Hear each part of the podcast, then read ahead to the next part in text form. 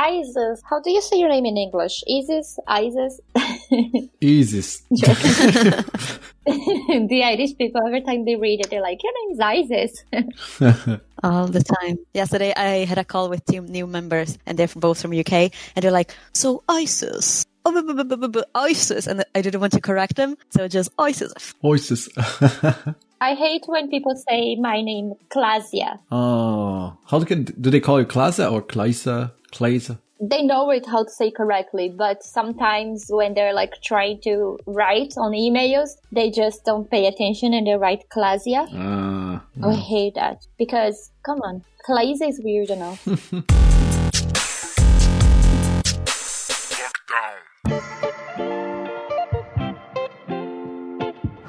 Welcome to Locked and Down, the podcast show that will keep you busy during lockdown in Ireland because there's no lockdown in Brazil. My name is Ed and I'm your host and I'm here with two special guests. Who is here today? Hi Ed, thank you very much for inviting me. My name is Claiza. I am looking forward to joining you in this journey. Hi everyone, I'm Isis, and I'm so looking forward to chat with these two. And I'm also the mom of Murphy the cat. Ah, Murphy the cat. I like that. I'm fa- Danone's father and no one gets it because if I say Noni, they think it's Granny. And if I say Danone, they think it's a yogurt. But it's a dog, so that's good. Cool, guys. So we're getting started, and this is the first episode. And the first episodes are usually like the first dates. You never know if you're saying too much, if you're being awkward, and if the jokes are actually good jokes or not. So this is gonna be just like that. So we actually had a couple of ideas to get this started. As usual, we're in the middle of lockdown in Ireland. This is week one. We're getting a little bit of a Zoom fatigue. I think the phrase we're listening the most is "Sorry, I was on mute" or "Nice to e-meet you." Uh, but I want to hear from you two how is it going like in you know in your zoom world in your lockdown world? What have you been doing? You know how are you getting on? For me, Go ahead, sorry. This this is actually happening all the time on the Zoom call. this is the first date awkwardness thing you know who pours the wine No, no, no. Like every every Zoom call, it's always like, "Oh, sorry, I interrupted you," and two people jump in the call at the same time. Like this happens every day, all day. Go ahead, Isis. i know i know yeah, for me, it's always like, I'm sorry, my dog, it's pickles today. So it's always the dog barking on the background.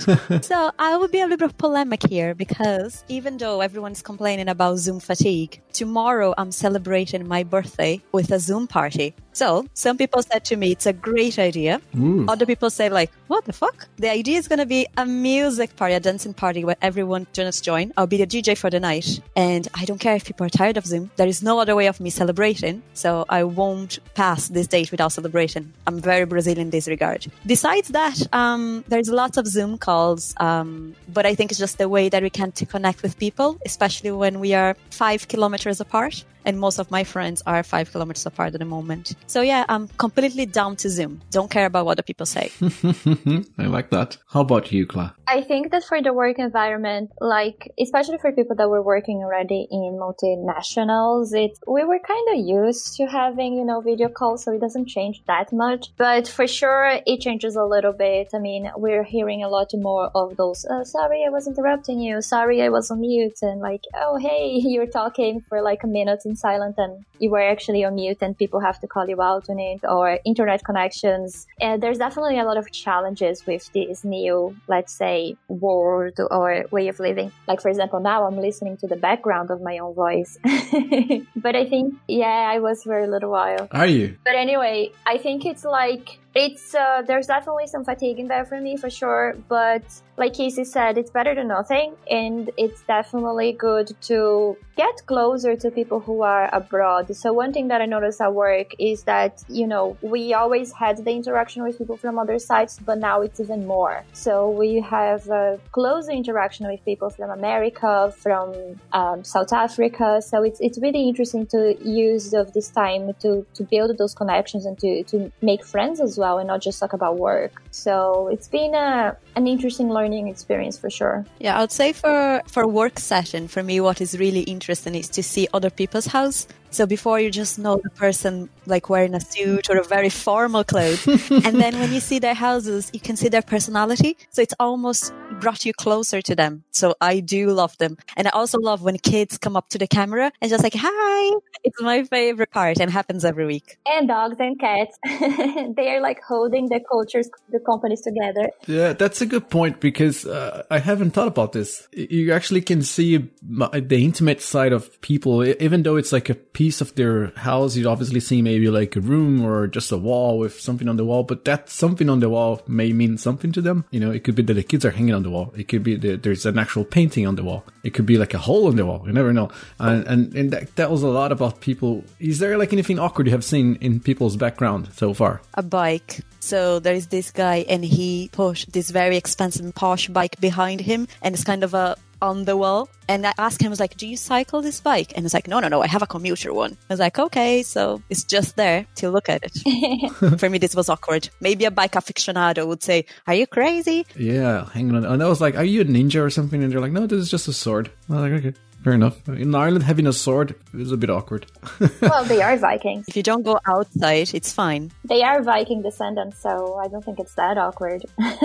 but you would say an axe then. You wouldn't say a, a sword. A sword is like ninja thing. It's not a, a Viking thing. I haven't you see Vikings carrying like you see it should be like maybe a pint or, or, something like a bit more Irish, like a flag. Or maybe if you go to Limerick, like a sword. If you go to Limerick, everyone has a sword. If you go to Limerick, you're gonna see a horse at the back. That's it. People from Limerick will hate us now. You are in Limerick, right? Is it? No, I'm in, at the Rio capital. I'm at Cork. Ah.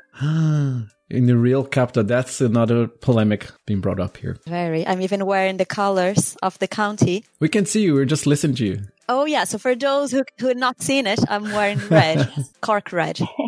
Cork red. That's good. I like that. I didn't know that there was a color for for for Cork red. So actually, you're talking about the, the your party that you're doing like a, a, celebration using Zoom, and we talk about it as if Zoom was the only application out there. And I know Zoom got really famous. I actually posted recently like Zoom is the new Starbucks because that's where people meet for virtual coffee. But like there are other tools out there. I know, uh, Clyde, you've been using different tools. I've been using different tools. We're actually using a different tool today to call, and um, I heard of one that's called House Party, and apparently that's a good idea for your party. I don't know if you have used it. Like, did you try it before? We used, uh, and, and I, we used together actually. Ah. So there is a limit. The problem is there is a limit of, of people. I think it's kind of a five or eight, something like that. I thought you were going to say 200. Then you're like, can you invite my friends?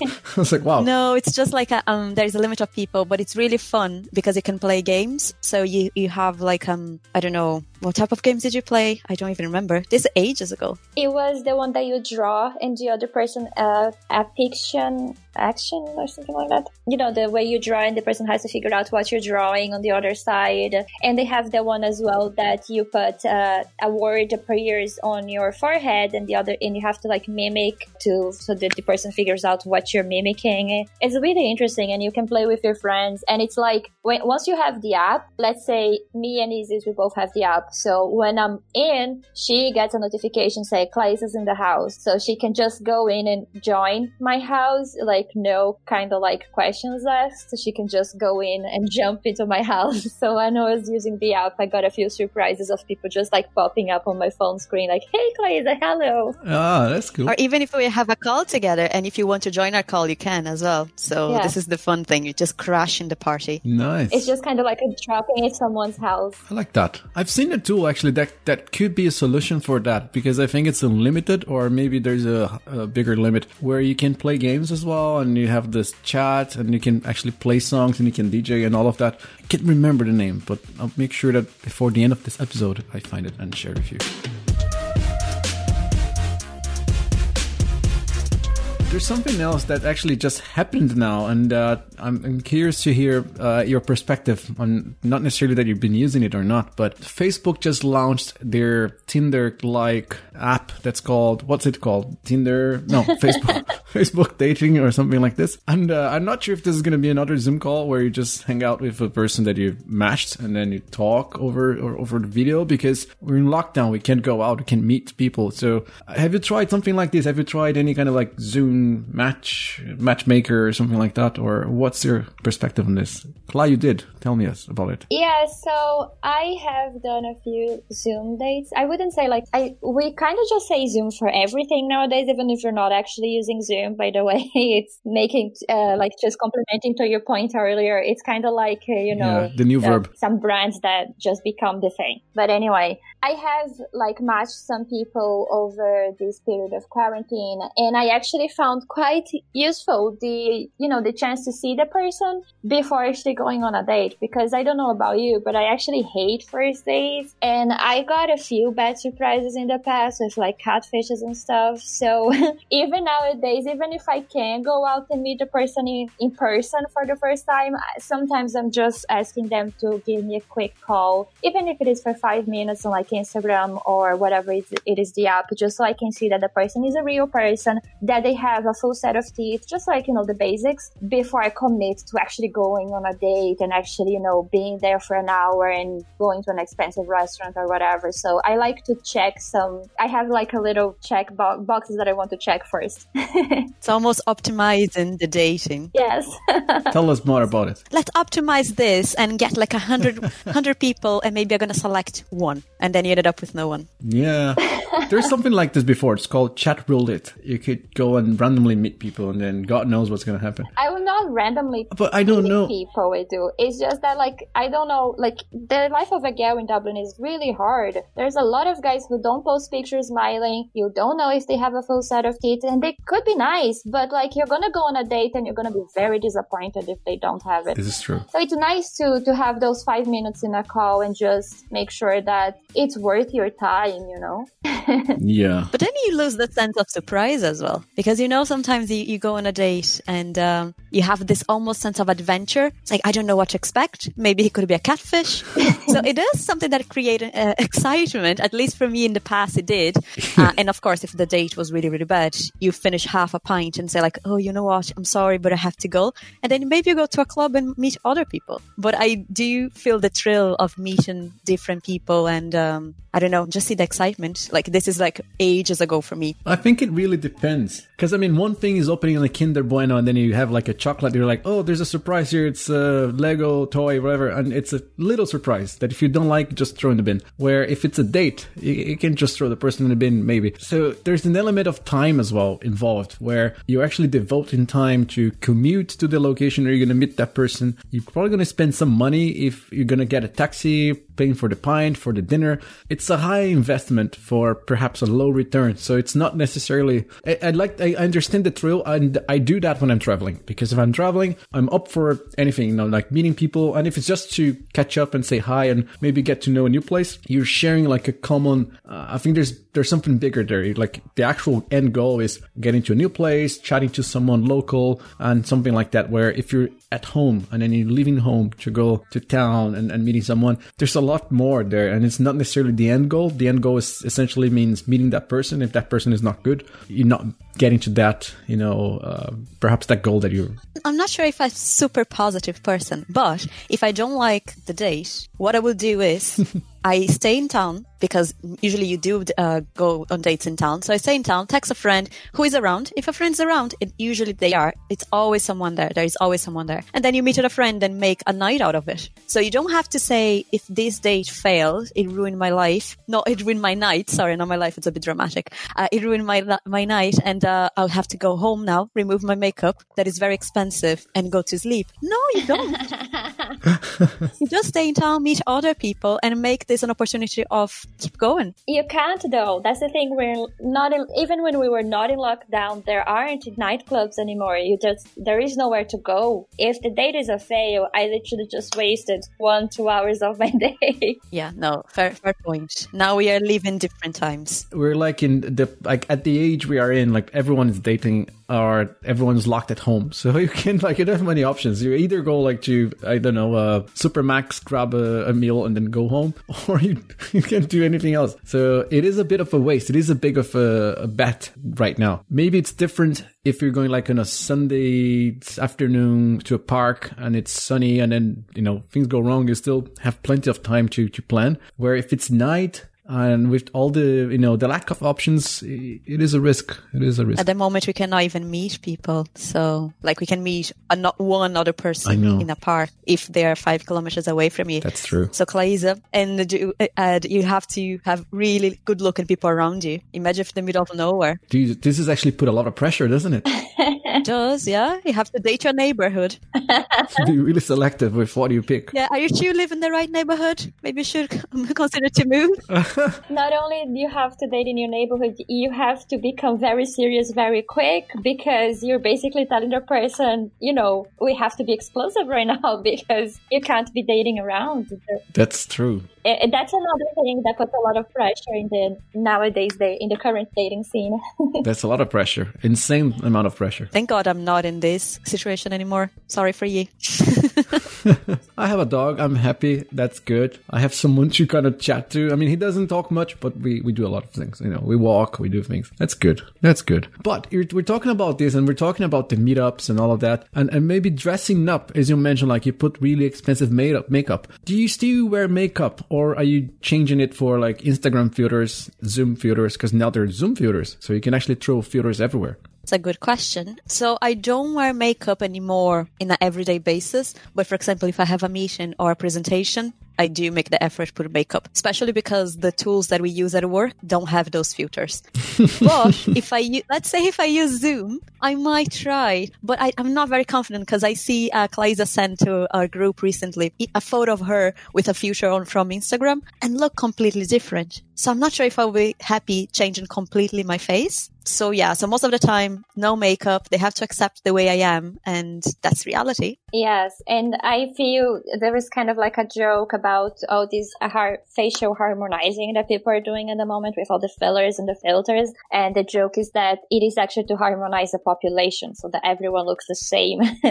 if you look at the, so for context for people who are listening, I sent the photo in the, in our group with myself without the filters and with the filters just to see how different it was. And everyone now is so used to looking at each other through those lenses and through those filters and those colors and the tan and the big lips. And it's always the same. It's always like they make your eyes pop, they make your nose thinner, they make your lips larger and your face uh, thinner as well. It's always kind of like the same pattern, almost as if everyone had to look the same it's such a pressure for young women like us to have to look like that. And people are starting to actually go and do procedures. And there's like numbers of people who are going to, you know, these places uh, with filter photos and saying, I want to look like that because that's the new standard. And like, how crazy is that? That we're looking at each other, you know, through those lenses. This is actually so concerning. Yeah. For me, the worst is not even people in our age because I think we are a bit more comfortable in our own shoes.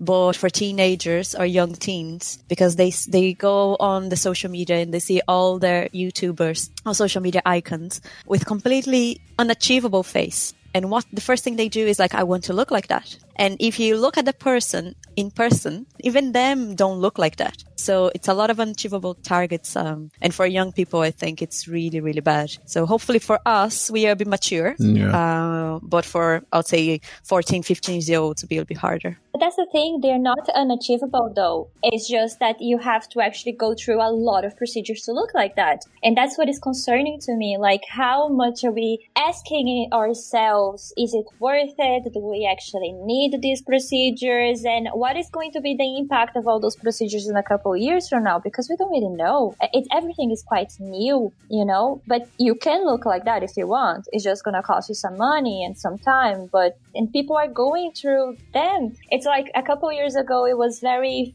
fashionable to have really thick eyebrows, and now it's not anymore. And then what do you do for people who tattooed very thick eyebrows? You know, like you tattooed on your face. There's a bigger problem there, and I think this could be even like a full episode on this, which is setting standards for beauty, like what beauty means to people and setting standards is quite concerning because then you're like associating to as you said like certain um, stereotypes that maybe certain groups of people will have like the big lips and things like that and this is quite against inclusive uh, uh, you know uh, kind of like approaches we're trying to get. We're complaining a lot about inclusivity, and then we're like trying to make a standard for beauty, and everyone wants to follow a standard, and everyone who's not is not beautiful. What, what the fuck is that? Like that doesn't make any sense to me. This is go- going against everything that we're you know fighting for and trying to fight for now. It make it's more visible now at least, which is great. But trying to create filters is essentially like I'm trying to standardize your face, standardize how you look. Uh, this is really bad. This is really concerning. Uh, I quite dislike that. Uh, so I'm really against this. And I think the other point you, you both mentioned, so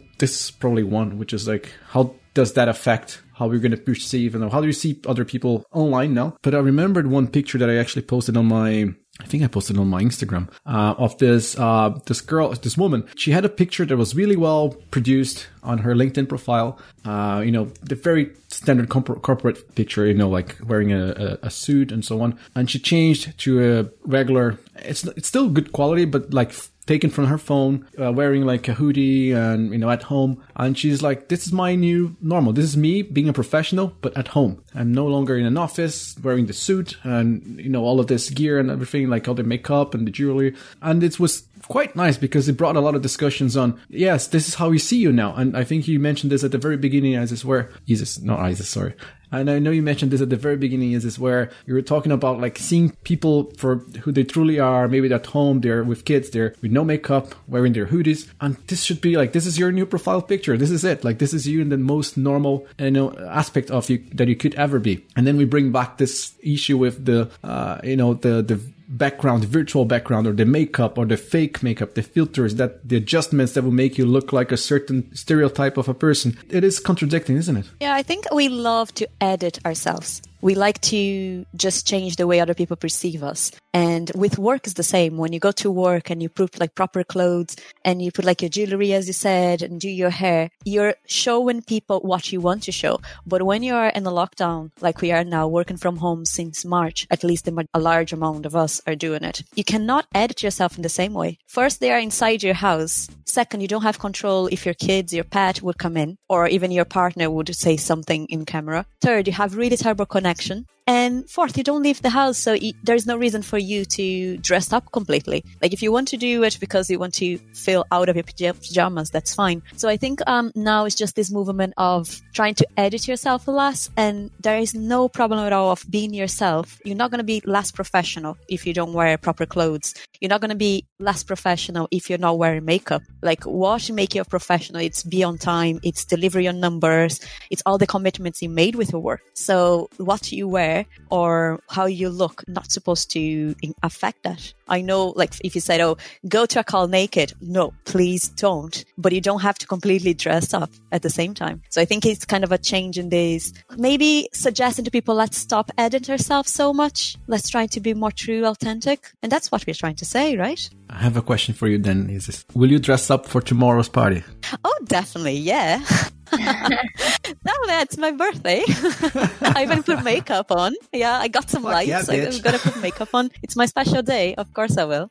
nice, nice. That's good. I think that's the that's as you said, like it's bringing up, you know, what you want to show up for the for the occasion, not necessarily because you're in a Zoom call, just because you want to do it. That's the thing. We're not against makeup. We're not against filters. We're not against, you know, even uh, surgical procedures. Like, do what makes you happy and whatever makes you feel the best version of yourself. It's just a matter of like question whether it's worth it, if it's what you actually want to do, or are you just doing it because you know it's what you see everyone else doing? Is it just because Instagram Instagram is kind of like making you feel bad about your own face, like that shouldn't happen, you know? But if it's something that is going to ultimately make you happier, I'm all for it. All for it, sorry.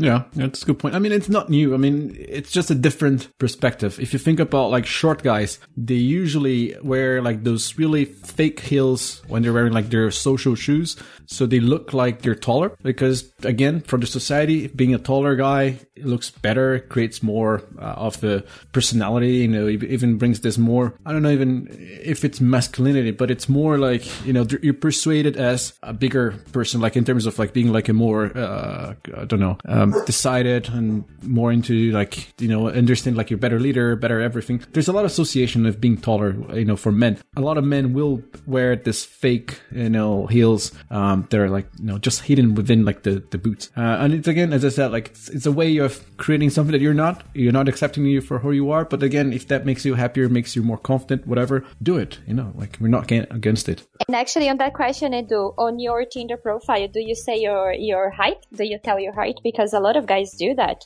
and apparently it's a really big requirement. I don't, but I get asked. Get asked. I'm actually quite short. I'm I'm I'm 154. No, I'm joking. They'll be like, what? Like everyone drops the.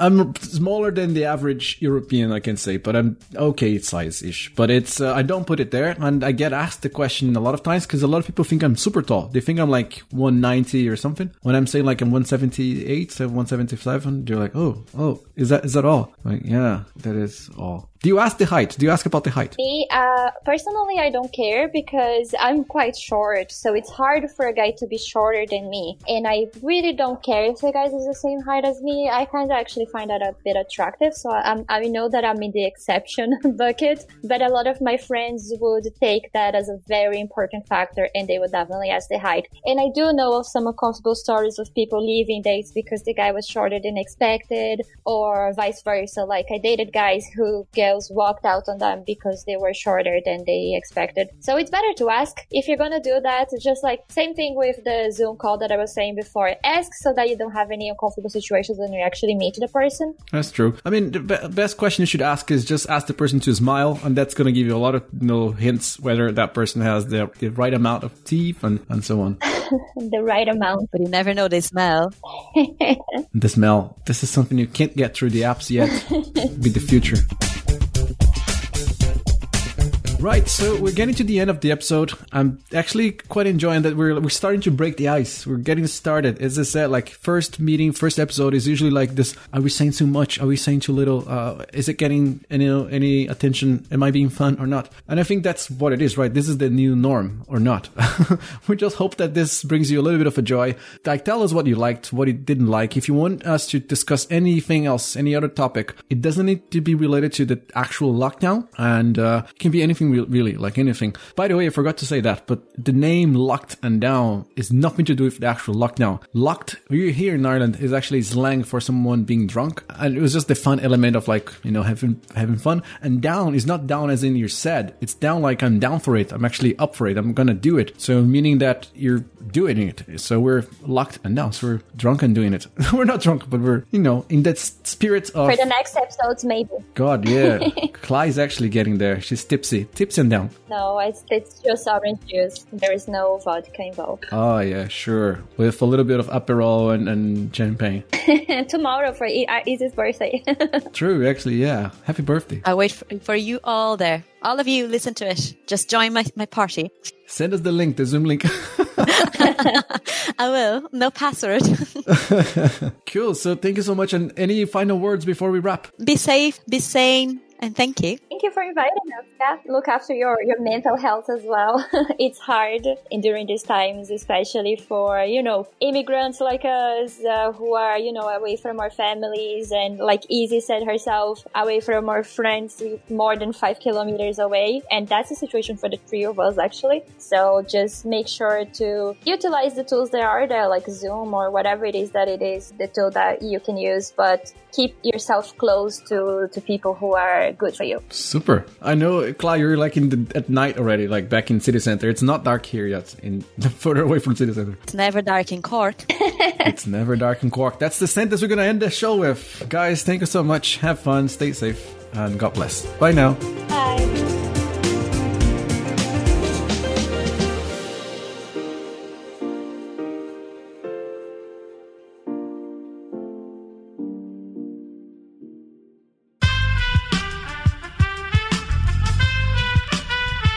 This podcast was edited by Aerolitos Smart Edition.